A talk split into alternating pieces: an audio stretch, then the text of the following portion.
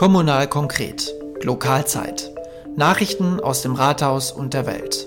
Globale Themen, lokale Nachrichten und ihr Zusammenspiel. Die lokale Perspektive von Stefan Lüttgemeier und Jonas Leineweber.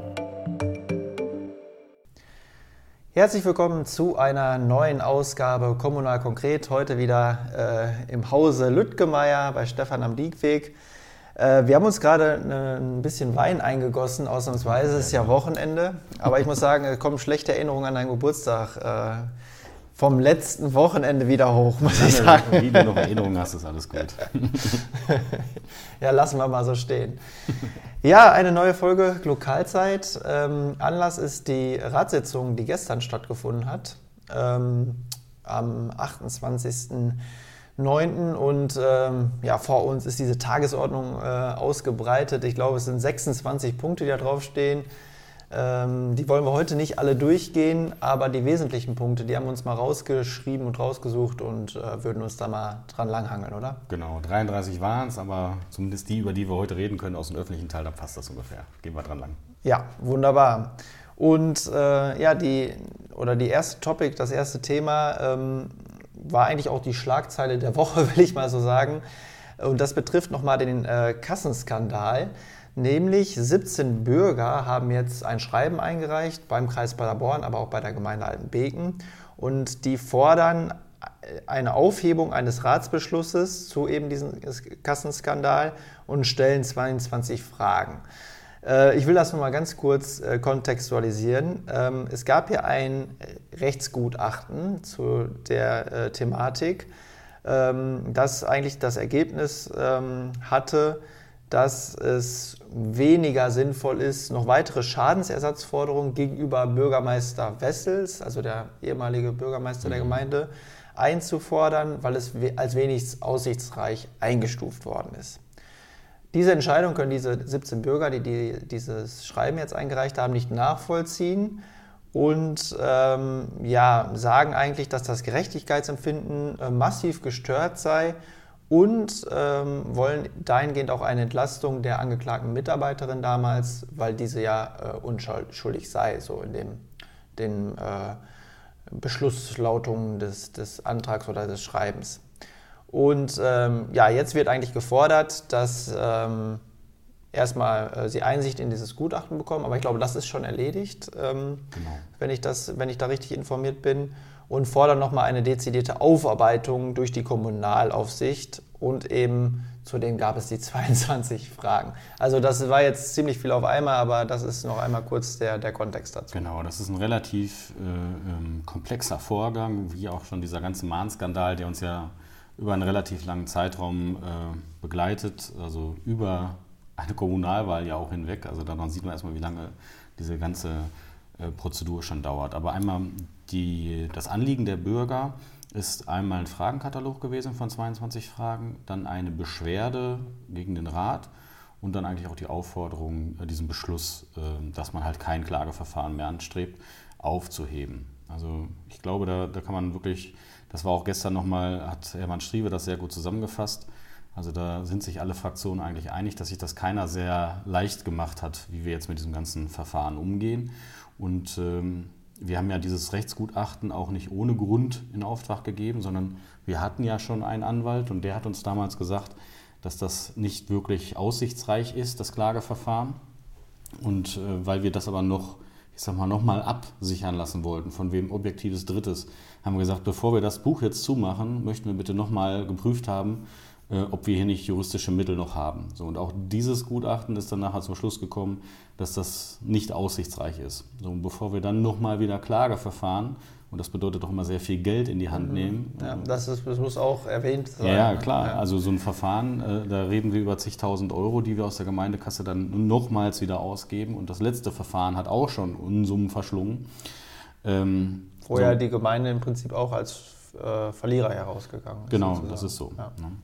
Und ähm, was man auch sagen muss, ist äh, bei allen, die da im Raum stehen, äh, wo die Bürger ja auch wollen, dass wir da jetzt noch rechtlich gegen vorgehen, das sind alles im Prinzip Beamtenverhältnisse und da müssen wir eine grobe Fahrlässigkeit nachweisen. Also da geht es gar nicht um unschuldig oder äh, schuldig, sondern es geht darum, ob ein Beamter grob fahrlässig gehandelt hat und deswegen schadensersatzpflichtig werden kann. Und das sind dann nochmal ganz große Unterschiede juristisch gesehen.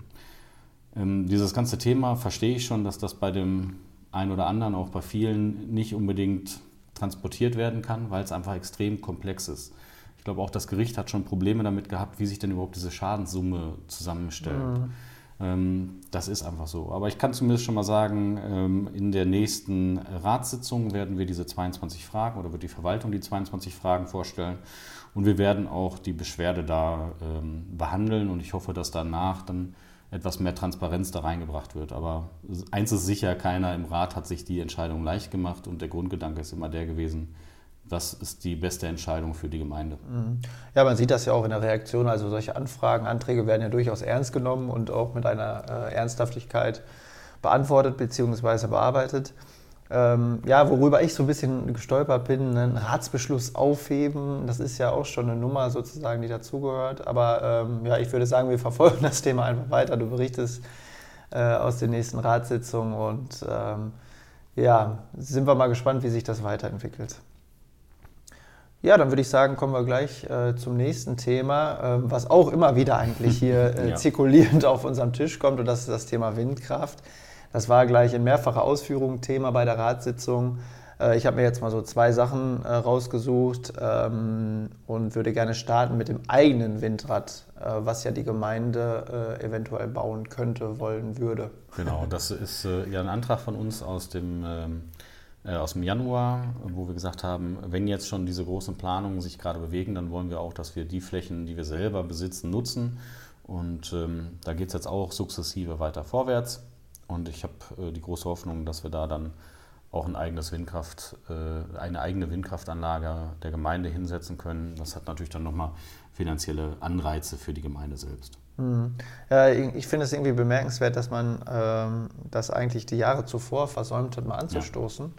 Ja. Ähm, weil also alles äh, ist quasi auf diesen Zug aufgesprungen, nur die Verwaltung, die ja Flächen hat in diesen äh, ausgewiesenen Bereichen. Ähm also, dass auf diesen Grundstücken nie was ausgewiesen wurde, ähm, das ist auch mal gewollt gewesen, weil man sagt, das ist so ein ähm, hochgelegenes Grundstück und damit so eine optisch bedrängende mhm. Wirkung. Ja. Äh, dass man sagt, da will man erstmal Abstand von nehmen. Nur wenn jetzt wirklich äh, so massiv da gerade ausgebaut wird, dann ähm, kann man auch durchaus sagen, dann prüfen wir und planen zumindest so weit, dass wir da jederzeit loslegen könnten.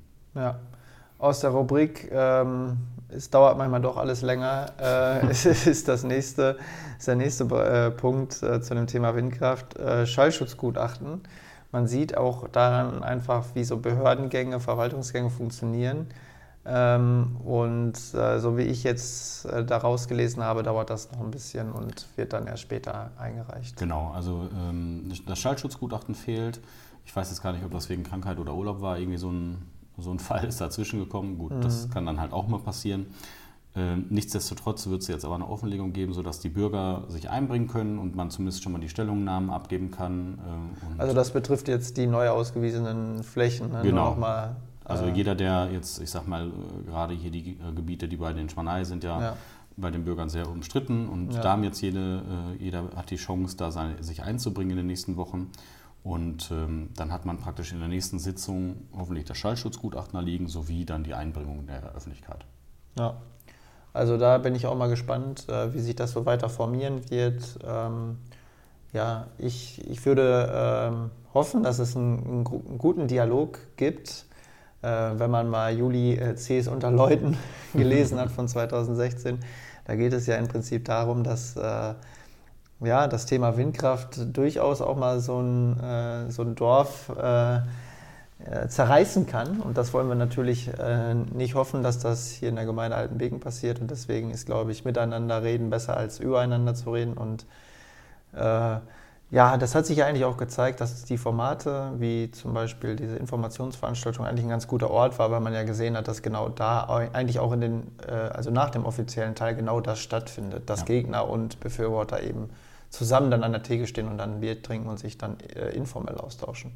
Genau, also ich denke, äh, diese Veranstaltung war bitter nötig und wir haben sicherlich da immer noch nicht 100% Transparenz hingeschaffen, weil das ebenso ein sehr komplexes Thema ist, wo auch, so ehrlich muss man sein, die Gemeinde nur noch einen gewissen Anteil an Einfluss auf das ganze Geschehen hat, sondern sehr viel inzwischen eigentlich äh, durch die Landesregierung und auch dann durch die äh, Bezirksregierung, also in Detmold, äh, entschieden wird. Wie lange wir da überhaupt noch einen großen Einfluss drauf haben, das wird sich, glaube ich, in den nächsten Wochen und Monaten dann zeigen. Ja, genau. Also ähm, wer solche Szenarien, wie ich sie gerade genannt habe, verhindern will, der sollte es wirklich mal lesen äh, unter Leuten. Das ist wirklich ganz interessant und vor allem lässt sich, glaube ich, auf alle Regionen transportieren, wo gerade Windkraft so ein großes Thema ist. Äh, ja, ich würde sagen, weg vom Wind äh, und hin zu äh, neuen Mietwohnungen. Die sollen ja in Altenbeken entstehen, ähm, bei Müllerküchen äh, in der Nähe. Ähm, was kannst du dazu sagen? Ähm, genau, das ist ein äh, Projekt so ähnlich wie das Vorhaben, ähm, wo man jetzt schon ein bisschen was sieht. Ich sag mal am Kreisverkehr in Altenbeken, wenn man Richtung Aldi fährt und mal dann links guckt da sieht man ja auch eine relativ große Baustelle. So einen Investor gibt es da auch. Und da gab es jetzt so ein, äh, oder der strebt an, dass man da ein Grundstück tauscht für Parkplätze. Das ist dann praktisch schon ein erster Schritt hin in diese Richtung. Das werden wir wahrscheinlich dann im Rat noch ein paar Mal behandeln, aber das ist so der, der erste Auftakt dafür. Also da gibt es, die alten Wegner werden das wahrscheinlich eher kennen. Ich weiß nicht, ob dieses Gebiet einen extra Namen hat. Ähm, da gibt es aber auf jeden Fall Bestrebungen, dass da auch ein Investor Mietwohnungsbau betreibt. Also für Altenbeken glaube ich auch wieder eine ganz schöne Entwicklung, ähm, ich sage mal einmal an der Stelle, dann auch beim Kreisverkehr ähm, und auch dann natürlich das riesige Baugebiet, was ja jetzt ganz akut gerade in Diskussion ist. Und, mhm. ähm, also es gibt sie noch, die Leute, die bauen. Ja, natürlich. es gibt sie noch. Investoren ja sowieso. Das, das, das ist schon so. Mhm, glaub, ja, wer wobei, es schwieriger also haben wird, sind Einfamilienhäuser. Ich glaube, das wird, wird eine Seltenheit werden. Aber wobei, die großen äh, Wohnungsbaugesellschaften haben ja auch sehr viele Projekte erstmal auf Eis gelegt.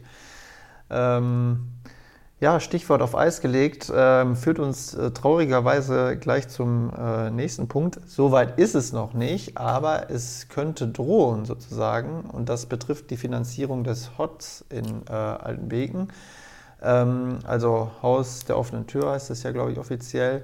Und ähm, das wird finanziert, ähm, glaube ich, vom Land und Kreis. Landkreis, ähm, evangelische Kirche und auch die Gemeinde. Genau, und jetzt hat ja die evangelische Kirchengemeinde ähm, ja eigentlich in Aussicht gestellt, dass sie ihre Finanzierung nicht mehr stemmen können. Genau, da werden wir, ähm, also wir haben in, diesem, in der Ratssitzung äh, kurz darüber gesprochen, haben das aber erstmal in den Haupt- und Finanzausschuss weitergegeben, weil der sich erstmal grundlegend um, ich sag mal, Finanzen bei uns kümmert. Ähm, das ist schon ein eigentlich sehr wichtiges Projekt, das HOT. Also äh, in Spanei gab es das früher, ich sag mal, etwas ausgedehnter. Inzwischen ist das sehr abgespeckt. Ähm, aber zumindest als ich so in dem Alter war, war das für uns schon eine sehr zentrale Anlaufstelle damals. Gab es ja. noch Container auf dem Schulhof und dann nachher ja das Gebäude. Und in Altenbeken haben die ja schon ein sehr umfangreiches Programm. Ich finde es ein bisschen schade, dass sich da die evangelische Kirche dann äh, rauszieht. Ähm, gut, über die Gründe lässt sich sicherlich spekulieren. Also es sind ja auch Sparmaßnahmen quasi. Ja, klar, aber ich sag mal, das muss die Gemeinde Altenbeken ja eigentlich auch machen. Wir haben ja gleich, glaube ich, nochmal den, den Punkt äh, Jahresabschluss und ähm, auch vor allen Dingen Haushalt die nächsten Jahre, was so auf uns zukommt. Ich sag mal, der Presse konnte man entnehmen, was äh, ich sag mal durch die Kreisumlage auf uns zukommt. Also das heißt, auch die Gemeinde muss natürlich gucken, wo sie finanziell bleiben. Also diesen Spardruck haben alle. Und ich sag mal, die Kirchen haben ja eigentlich noch einen besonderen sozialen Auftrag. Und da können sie ja sichtbar sein. Also die genau. evangelische Kirche hat ja eigentlich fast genauso wie die katholischen massiven Mitgliederschwund zu befürchten. Und wenn man sich jetzt aus diesen sichtbaren Projekten auch noch herauszieht, das hat natürlich vielleicht so eine negative Sogwirkung dann noch mal. Ähm, ja, gleichwohl, die werden sich die Entscheidung äh, vermutlich auch nicht leicht gemacht haben. Ich glaube, außer Frage steht dieses großartige Angebot des HOTS. Also ich kann mich daran erinnern, dass ich das, die Ferienprogramme äh, ja. mit den Ausflügen und so weiter, da gab es ja super viele Sachen damals, angenommen habe. Und jetzt auch, äh, wir berichten ja auch im Broadcast mal darüber, also die haben schon wirklich ein super Angebot. Oder wie das auch in dem Zeitungsbericht stand, dass halt viele Kinder schon vor den Öffnungszeiten vor der Tür stehen und warten und dass es auch wichtige soziale Ansprechpartner einfach sind. Ja, ähm, also wie gesagt, ich kenne es aus meiner eigenen Zeit auch. Ähm, das, das ist schon extrem Gold wert. Aber wir werden es jetzt einfach mit dem Haushalt zusammen betrachten müssen. Da gibt es noch einige andere Punkte. Ja. Und je nachdem, wie jetzt, ich sag mal, das wird die Ratssitzung sein im äh, Dezember, das ist immer die letzte im Jahr, dann kriegen wir den Haushaltsentwurf und dann werden wir auch die letzten Zahlen sehen, äh, was die Kreisumlage angeht. Und dann werden wir einfach ganz viele Dinge besprechen müssen. Also wir können ja schlecht vom Kreis verlangen, dass der bei seinen freiwilligen Maßnahmen Einsparungen trifft und guckt, dass er, ich sag mal, so wirtschaftlich wie möglich damit umgeht. Und dann auf der anderen Seite im Gemeindehaushalt dann frönend mit dem Geld umgehen. Also das heißt, wir müssen gucken, dass wir da einen guten Kompromiss nachher finden und das wird, glaube ich, in diesem Jahr besonders schwierig werden. Ja, ja ich würde sagen, dann gehen wir doch zum Jahresabschluss. Du hast es schon angesprochen, äh, Spardruck überall, also die Kreisumlage wird sich massiv erhöhen. Und ähm, ja, die äh, Gemeinde ist ja immer ein bisschen später als zum Beispiel die Stadt Paderborn beim Jahresabschluss. Und da hat man es ja auch in der Presse massiv gesehen. Ich glaube, da geht es um 100 Millionen äh, Verlust. Ja, das ist äh, nicht der Jahresabschluss, sondern das ist äh, die erste Hochrechnung, die die gemacht haben für den Haushalt, also aufgrund der Größe der Stadt Also die Paderborn, Prognose quasi. Genau, okay. fangen die nämlich an, eher den Haushalt zusammenzustellen ah, okay. als die Gemeinde Altenbeken. Ah, ja. Und wo man das in der Presse lesen konnte, da haben die sich schon mit dem Haushalt befasst. Ähm, das ist also nochmal eine andere Nummer. Der Jahresabschluss, den wir jetzt in der Ratssitzung hatten, das war einmal der aus 22. Mhm. Also das heißt, vielleicht der eine oder andere, der das vielleicht verfolgt, sage ich mal, der hat äh, feststellen können, dass wir früher immer relativ weit hinterhergegangen haben. Das heißt, dann hätte man von mir aus in äh, 2023 jetzt erst den Jahresabschluss von 20 oder, oder 19 gehabt. Und inzwischen hat der Rabe sehr gute Arbeit geleistet und das alles aufgeholt und ist jetzt so weit, dass wir immer schon im aktuellen Jahr den Jahresabschluss des letzten Jahres ja. haben. Vielleicht liegt das auch daran, dass unser Bürgermeister ehemaliger Kämmerer ist. auch, auch das ist möglich. Ähm, und deswegen konnten wir jetzt in der letzten Ratssitzung hören, wie praktisch der Abschluss letztes Jahr war. Ja, und dann der ist noch sehr raus. gut gewesen. Da ja. haben wir 1,4 Millionen Euro Überschuss gemacht. Das ist eigentlich so äh, ähm, mit das beste Jahr, zumindest das Beste, was ich mitgemacht habe. Ähm, und ich glaube, das werden wir so schnell nicht wiedersehen. Denn was dann ein Tagesordnungspunkt später kam, war dann auch gleichzeitig äh, die Prognose für 23. Also man mhm. nimmt die aktuellen Zahlen, die man hat, rechnet grob hoch und guckt, wo man landet. Und da werden wir höchstwahrscheinlich auf einem Minus äh, von 800, 850, ich habe es jetzt nicht mehr genau im Kopf, aber über 800.000 Euro landen. So, jetzt kann man überlegen, warum hat man diesen letzten hohen Betrag von 1,4 Millionen äh, Gewinn. Das liegt zum Teil daran, dass die äh, Gewerbesteuereinnahmen im letzten Jahr ex extrem in die Höhe geschossen sind. Und das liegt daran, weil ganz viele Unternehmer in der Corona-Zeit gesagt haben, ich senke mal bitte schön meine Gewerbesteuereinnahmen. Und das können die ja nicht beliebig lange machen, sondern nachher muss es danach ah, versteuern. Okay. Also die haben aus Vorsicht gesagt, wir äh, reduzieren mal unsere Gewinnprognose und haben dadurch eine niedrigere Steuerlast dann ist das ja trotzdem gut gewesen. Okay. Und dementsprechend mussten jetzt. Aber das war das ist ein Einmaleffekt quasi. Genau, ein Einmaleffekt. So, und jetzt äh, haben wir dadurch ein bisschen den Vorteil, dass wir unsere Rücklagen einmal ein bisschen aufstocken können. Das hilft uns hoffentlich nicht für 23, sondern für 24. 23 mit den 800.000 ist auch schon nicht schön. Aber ich erwarte, das werden wir aber erst im Haushalt sehen, dass wir noch deutlich größeres Minus für 24 auffahren werden. Denn äh, alleine die Kreisumlage wurde zumindest mal angeteasert im Sommer, kann man sagen, mit über 2 Millionen Euro Mehrkosten. So, und wenn wir jetzt schon 800.000 Euro Minus machen, äh, dann ist schon die Frage, wie will man dann bitte schön 2 Millionen noch irgendwo unterkriegen? Ja. Äh, das wird dann schon schwierig. Aber da wollte ich ja argumentativ äh, auch hin. Also das erlebt man jetzt ja äh, in, bei der Stadt Paderborn. Und das ja. ist ja wirklich krass, muss man sagen, welche Mechanismen dann in Gang kommen. Ähm, also da ist jetzt ja, äh, ja jede Abteilung und so schon aufgefordert gewesen, Sparmaßnahmen zu identifizieren. Der Rat ähm, ja, stoppt quasi erstmal alle freiwilligen Maßnahmen oder stellt die äh, zur Diskussion. Ähm, man hatte ja diese Dis in Paderborn auch, dass es eine neue äh, Marketingkampagne geben soll, ein neues ähm, ja. Ähm, Stadtmotto. Äh, das wird erstmal alles auf Eis gelegt, also es wird ähm, reduziert und äh, ja, das ist. Ähm, also man könnte es jetzt mit, mit, einem, mit, einer, mit einer berühmten Serie sagen, Winter is coming, würde ich sagen.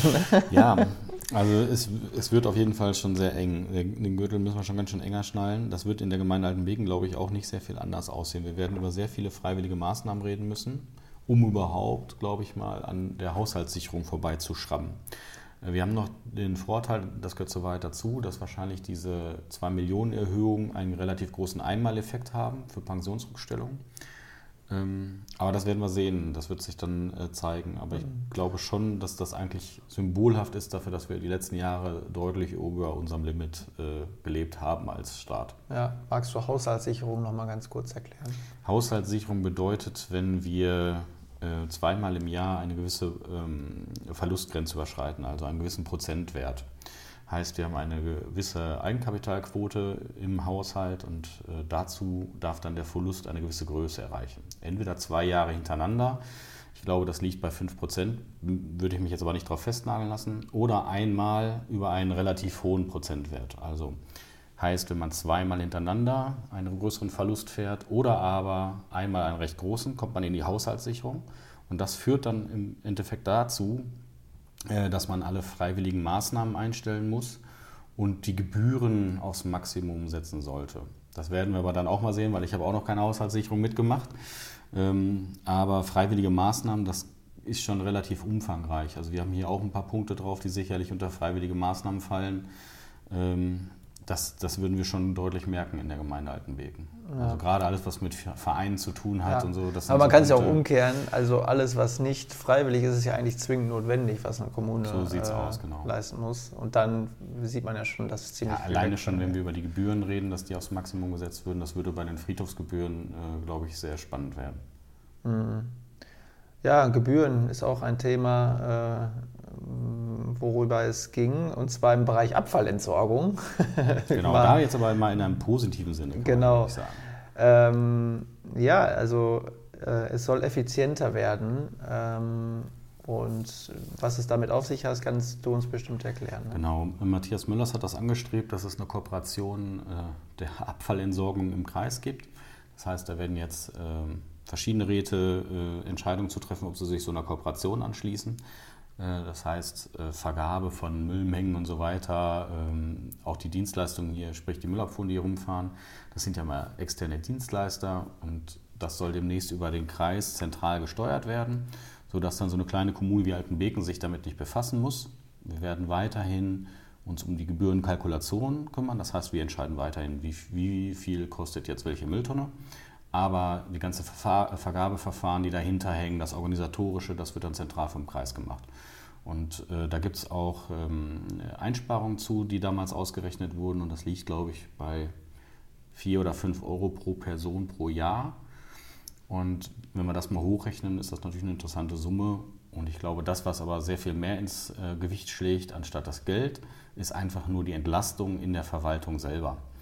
Und äh, das ist halt ein spannender Punkt. Und in dem Zuge werden wir dann sicherlich auch im Haushalt halt über die Müllgebühren sprechen müssen, was äh, bei den anderen zum Beispiel üblicher ist als bei uns. Das ist, dass der Sperrmüll etwas kostet. Bei uns ist der ähm, kostenneutral, das heißt, wir können einfach anmelden und wird abgeholt und wir haben nichts zu zahlen. Ja. deswegen gibt es auch so hohe äh, Sperrmüllanmeldungen wie in keinem anderen Genau, das Ort, ist so. Ne?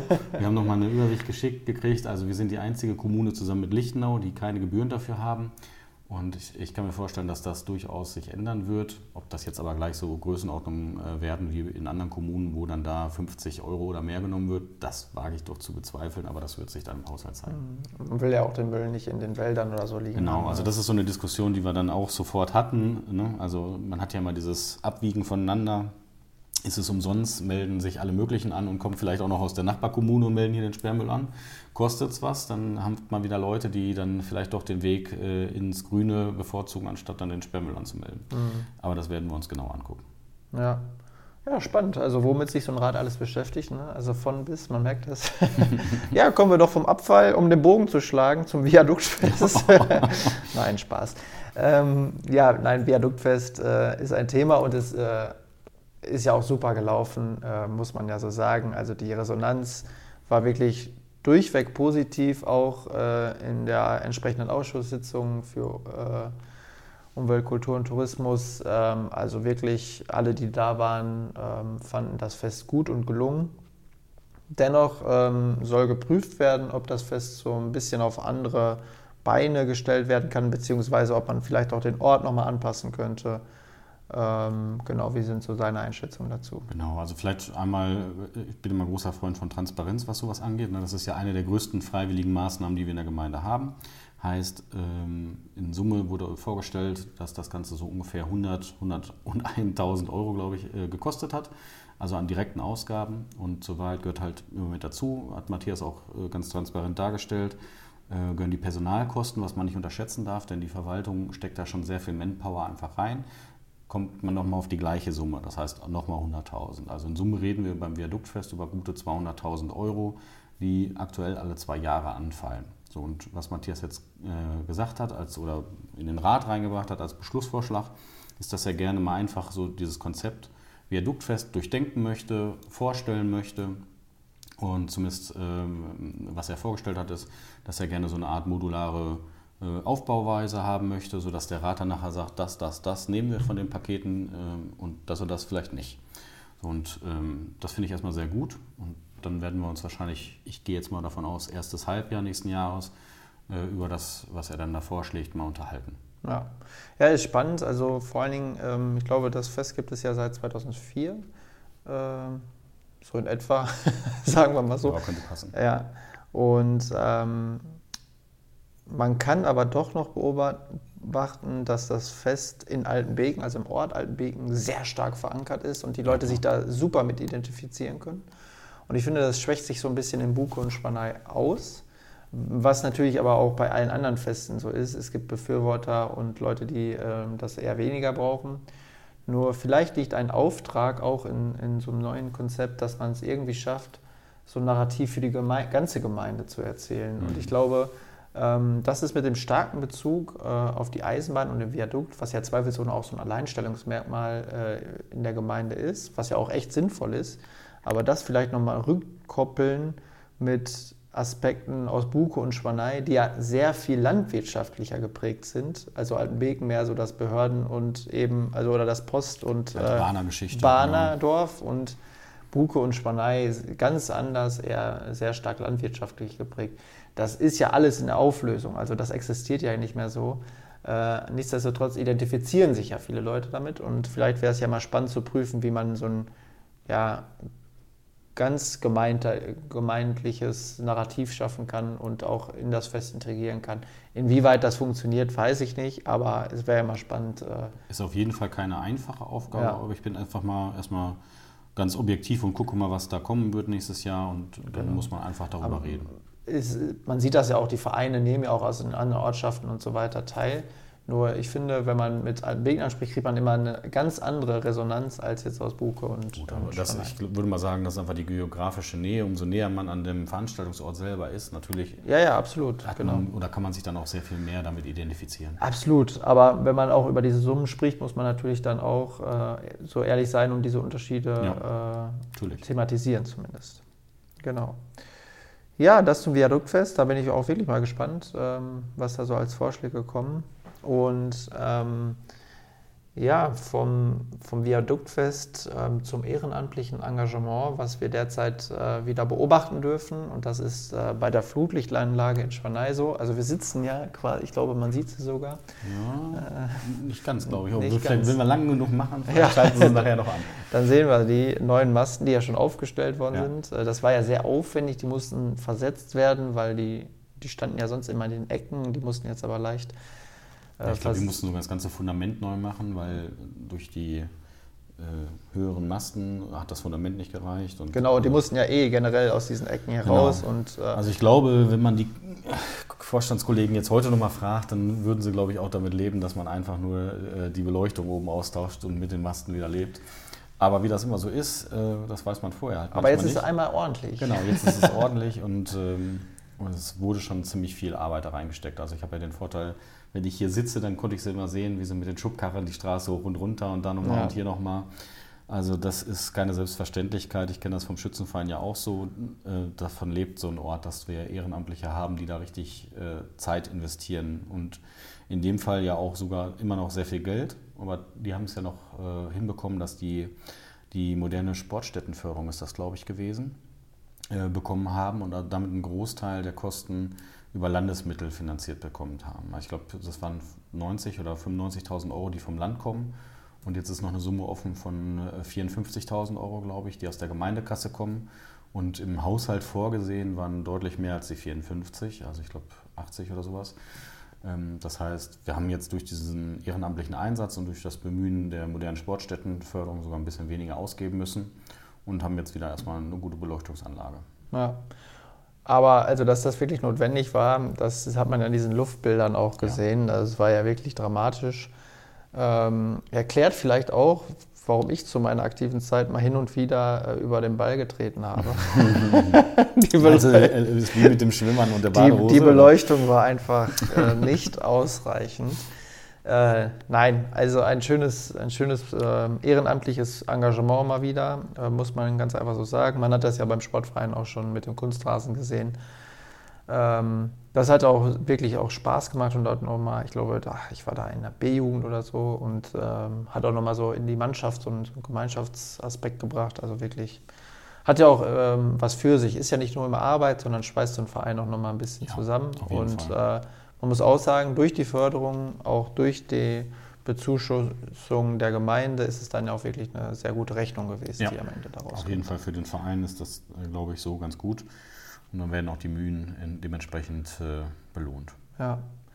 Ja, Thema Verein und ähm, Bemühen belohnt ist auch äh, ein Thema, was ähm, auf Antrag der CDU ähm, in Angriff genommen werden soll. Und da geht es, das ist ein sehr sperriger äh, Begriff, um die ordnungsbehördliche Verordnung. Also da versteckt sich ja, äh, oder man vermutet ja erstmal äh, was ganz Abstraktes dahinter. Wenn man da aber mal genauer reinzoomt, verbirgt sich da sowas hinter wie äh, Regelungen zu Veranstaltungen und in diesem speziellen Fall jetzt Regelungen zu Veranstaltungen, die in äh, Zelten oder draußen stattfinden. Genau, also es gibt halt einfach ähm, inzwischen ja neue Ansprüche, die man dann hat. Ich glaube, das letzte, was zu diesem Thema Ruhe oder Freizeitlärm allgemein ist, ist der Freizeitlärmerlass, so heißt es, glaube ich, von 2016 wo geregelt ist, wie man jetzt Ausnahmen von der Ruhestörung ähm, definieren kann. Und äh, mit dem Antrag wollen wir das jetzt einfach nur mal wieder auf saubere äh, Strukturen stellen. Das heißt, äh, wir wollen natürlich den Vereinen eine Möglichkeit geben, diese traditionellen Feste in gewohnter Weise und einem vernünftigen, für alle Beteiligten Rahmen durchführen zu können. Also äh, die letzte Veranstaltung, die ja jetzt darunter äh, gelitten hat, war ja das Sportfest in Spanei. Ich bin ja hier selber, haben wir eben schon gesagt, direkter Anlieger davon. Und ähm, wir haben im Moment in unserer Verordnung drin stehen, dass halt Beschallungsanlagen außerhalb fester Bauten ab äh, 24 Uhr abzustellen sind. Und ich sag mal, wenn wir das ernsthaft durchziehen würden, dann hätten wir im nächsten Jahr das Problem, äh, dass dann auch ein Schützenfest Buke um 24 Uhr die Boxen abstellen müsste. So. Ja, also vielleicht, wenn man das mal in so einen, so einen Kontext und Rahmen setzt, also ich sage mal, die bisher gängige Praxis war eben so, dass man Uhr. bis 2 Uhr die Musik spielen konnte. Entgegen dieser Verordnung. Genau, ja. Und das ging eigentlich auch immer gut, bis sich eben beim Sportfest jetzt äh, im Vorfeld sich beschwert worden ist von einem Anwohner und der sich eben auf diese Verordnung berufen hat. Und weil das da so geregelt ist, ist es dann auch so gekommen. Und man hat eigentlich schon bei dem Fest auch ge gemerkt, dass es unglaublich schwierig ist, eine Veranstaltung nur bis 12 Uhr gehen zu lassen, weil die nimmt dann gerade Fahrt auf und dann ist sie dann schon vorbei. Und ich glaube, wenn das so kommen sollte, wäre das für viele Vereine einfach so, dass sich das dann nicht lohnt, diesen Aufwand zu betreiben, weil ähm, ja, also das strömt ja dann schon relativ schnell auseinander, wenn man die Musik nicht mehr, genau. mehr laufen hat. Also sicherlich äh, muss man erstmal ganz stark unterstreichen, dass natürlich nicht jeder irgendwie eine Veranstaltung machen kann, genau, die hier ja. Ausnahme von der Ruhestörung bekommt. Ja. Ne? Also das ist schon mal das Wichtigste, was man, glaube ich, erstmal festhalten muss. Das heißt, unsere Gemeindeordnung in dem Fall oder ähm, der Paragraph 12 ist es, glaube ich, wenn ich es richtig im Kopf habe, ähm, definiert ja, welche seltenen und meistens ja auch Traditionsveranstaltungen mit äh, oder Volksfeste davon ausgenommen sind. Und das sind dann so diese typischen, die man kennt. Das ist Schützenfest, das sind Karnevalsveranstaltungen, Sportfeste, große Jubiläumsveranstaltungen von Vereinen. Das sind diese, äh, diese Ausnahmen davon. So, und ich glaube, dass wir uns in der gesamten Gemeinde damit keinen Gefallen tun würden, wenn wir selbst diese Veranstaltung so massiv beschneiden würden. Denn eins ist, gehört zur Wahrheit dazu, wir sind nun mal eine sehr dörfliche Struktur und das heißt, die Vereine stellen bei uns eigentlich den sozialen Mittelpunkt dar. Ähm, fast alles, was so an Freizeitaktivitäten angeboten wird in der Gemeinde, das beruht auf dem ehrenamtlichen Engagement von Vereinen und deren Mitgliedern. Und wenn wir es selbst diesen Traditionsveranstaltungen nicht mehr erlauben, diesen würdigen Rahmen noch durchzuführen bis 2 Uhr morgens, und da muss man auch fairnesshalber sagen, 2 Uhr morgens, damit sind wir hier in der Region äh, schon sehr, sehr harmlos unterwegs. Also wenn man sich mal den Spaß erlaubt und so diese Erlasse sich durchliest von den Nachbarkommunen, dann ist 3 Uhr, 4 Uhr oder auch 5 Uhr ganz oft zu finden. Und sowas haben wir ja schon nicht drin. Also ich glaube, wir sind schon in einem Rahmen, der akzeptabel ist. Aber die Opposition, also namentlich die SPD und die Grünen, die haben ja gesagt, dass sie selbst 12 Uhr schon sportlich finden.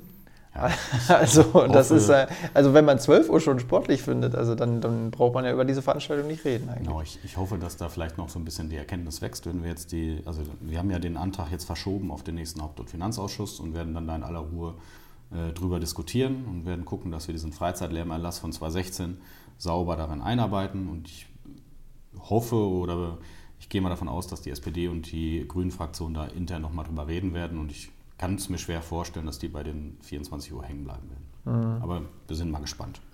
Ja, und man muss ja auch sagen, ähm, weil es ja keine festen Bauten sind, sondern es geht ja meistens um Zelte eigentlich. Ähm, wenn man jetzt sich die Feste in der Gemeinde mal anguckt, die sind eigentlich wie dann Sportfest und so weiter immer an einem anderen Ort. Das heißt, die genau. Anwohner sind meistens von dieser äh, dieser Auflage oder Verordnung einmal im Jahr äh, betroffen, weil das ja immer weiter zieht sozusagen. Genau, also wir haben eigentlich äh, keinen Veranstaltungsort. Ich bin mir jetzt nicht in ähm, Altenbeken hundertprozentig sicher, aber ich glaube da auch. Und äh, jetzt war ja das, das, das Schweinefest, hieß das glaube ich umgangssprachlich, was beim Viadukt war.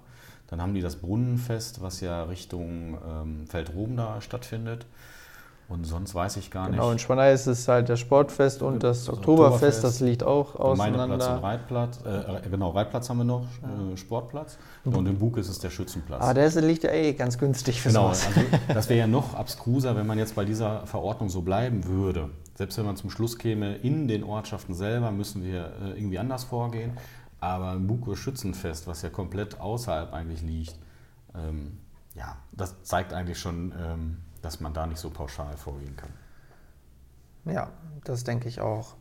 Ähm, ja, kommen wir oder machen wir einen kleinen Ausblick. Ähm, ehrlicherweise muss man sagen, wir hatten das Thema auch schon öfter hier auf dem, auf dem Tisch liegen und es ist in, den letzten, in der letzten Zeit offiziell äh, und sichtbar nicht so allzu viel passiert, aber vielleicht äh, im Hintergrund, im, im äh, Backoffice, wenn man so möchte. Das betrifft die Baugrundstücke Limberg 2. Das heißt, es gibt ja ein Neubaugebiet in Schwaneide, was Limberg, äh, am Limberg ist. Es gibt kein Neubaugebiet. Es ist ja seit Ewigkeiten schon in der Planung. Nee, ich meine, dass gebaut und so, realisiert worden ist. Genau. Und da drüber soll ja vielleicht ein Irgendwann neues entstehen. Im genau. Idealfall genau. mal was entstehen. Ich habe die Hoffnung, dass das äh, zeitnah passiert, aber ich weiß gar nicht, wie viel ich dazu sagen darf. Ja, ganz viel bestimmt, oder? Nee, wahrscheinlich eher weniger, aber sagen wir es mal so, äh, ich glaube, wir müssen noch bis zur nächsten Ratssitzung warten, vielleicht kann ich dann mehr erzählen. Okay, aber also das Thema ist nicht vom Tisch, sondern Nein, es wird im Hintergrund gestimmt. es wird im Hintergrund weitergearbeitet und äh, vielleicht entwickelt sich da heraus was. Genau. Ja, das war ein äh, Ritt durch die Tagesordnung äh, der Ratssitzung. Um ehrlich zu sein, haben wir jetzt wirklich äh, schon viel auch weggelassen. Aber ja. ich denke, so die Hauptthemen hat man abgefrühstückt. Und was ich ja immer ganz interessant finde, wie vielfältig und verschiedenartig die Themen sind, die so innerhalb einer Ratssitzung zur Aussprache kommen. Ja, also das macht es ja auch spannend. Also jeder, der da so ein bisschen Interesse hat, wir haben ja bald wieder, also wir haben jetzt ja Halbzeit, in zweieinhalb Jahren geht es ja schon wieder los. Also ich kann das nur empfehlen, wer da so ein bisschen Interesse dran hat. Man kann unglaublich viele Sachen da mitkriegen, wenn man sich kommunalpolitisch ja, engagiert. Das muss ja nicht immer ein Ratsmandat sein. Du machst das ja auch als Sachkundiger. Das kann ich immer nur empfehlen, dass man sich da auch einbringt. Mhm. Ja, also ich bin jetzt ja quasi äh, neu dabei und es ist, äh, was ich schon echt alleine spannend finde, sind die, Inform also die Informationsdichte und die Verschiedenartigkeit der Themen, die man erhält. Und das macht es und äh, auch den Blick für die Vorgänge und die Komplexität der Anliegen. Also ich glaube, Ja, also im Idealfall sollte das jeder mal irgendwie so zwei Jahre gemacht haben, um einfach zu verstehen, wie das funktioniert. Weil ich glaube, dann, dann kommt man auch aus dieser Ich will aber Haltung ganz schnell raus und sagt, ich gucke lieber, was geht. Ne? Also äh, ist eigentlich eine gute Schule, die man dadurch läuft, glaube ich. Ja, man, man lernt auf jeden Fall, dass es meistens sehr viel komplexer ist, als man beim ersten Blick denkt. Das, das ist fast bei allen Themen so. Ja. Ja, wunderbar. Ich würde sagen, das ist äh, das gute Abschlusswort äh, von dir. Äh, ja, vielen Dank, Stefan, für deine Ausführungen, Erklärung, ja, Erläuterung, gerne. Erörterung, wie Armin Laschet es einst sagte. Äh, ja, ist auch schon wieder lange her. Aber so, so, ist, so ist der Lauf der Dinge und ich würde sagen, äh, ja, wir machen uns jetzt noch einen schönen Abend und äh, wünschen unseren Hörern auch gutes Hören bei unserem Podcast und eine angenehme Zeit. Bis dahin, macht's gut. Bis denn. Kommunal konkret. Lokalzeit.